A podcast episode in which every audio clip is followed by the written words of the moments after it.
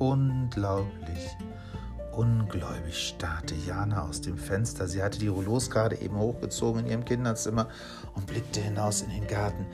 Das ist ja nicht zu glauben. Es hat geschneit heute Nacht.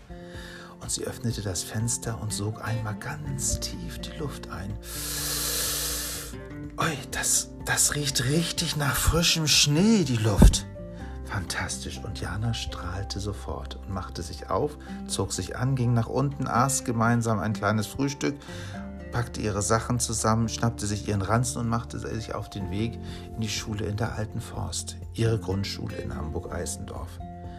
Dort angekommen auf dem Schulhof war es für sie einfach wunderbar. Es war Anfang Dezember und in Eisendorf hatte es über Nacht angefangen zu schneien.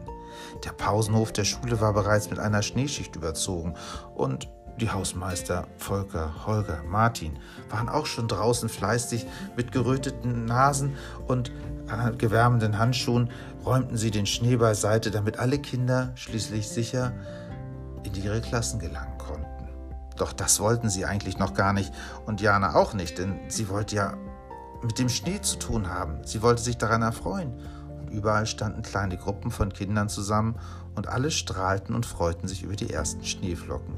Und Luis und Jana, die beiden versuchten mit vereinten Kräften einen Schneemann zu bauen und auch Niklas, Carla und Lisa halfen kräftig mit. Sebastian und Nuri ließen die ersten Schneeflocken auf ihren Händen schmelzen und, und quietschten vor Freude.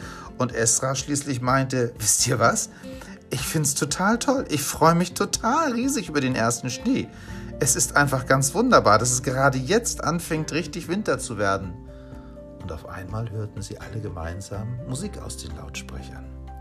Und wie jedes Jahr ab dem 1. Dezember erklang morgens um kurz vor acht weihnachtliche Musik und erinnerte die Kinder daran, dass jetzt ein ganz besonderer Monat angefangen hat und dass bald auch der Unterricht anfing. Und so machten sich Luis, Jana, Niklas, Carla, Lisa, Sebastian, Nuri und Esra gemeinsam auf den Weg zu ihrem Treffpunkt und von da aus gingen sie dann gemeinsam in die Klasse, in ihre Klasse 2G, an der Schule in der Alten Forst.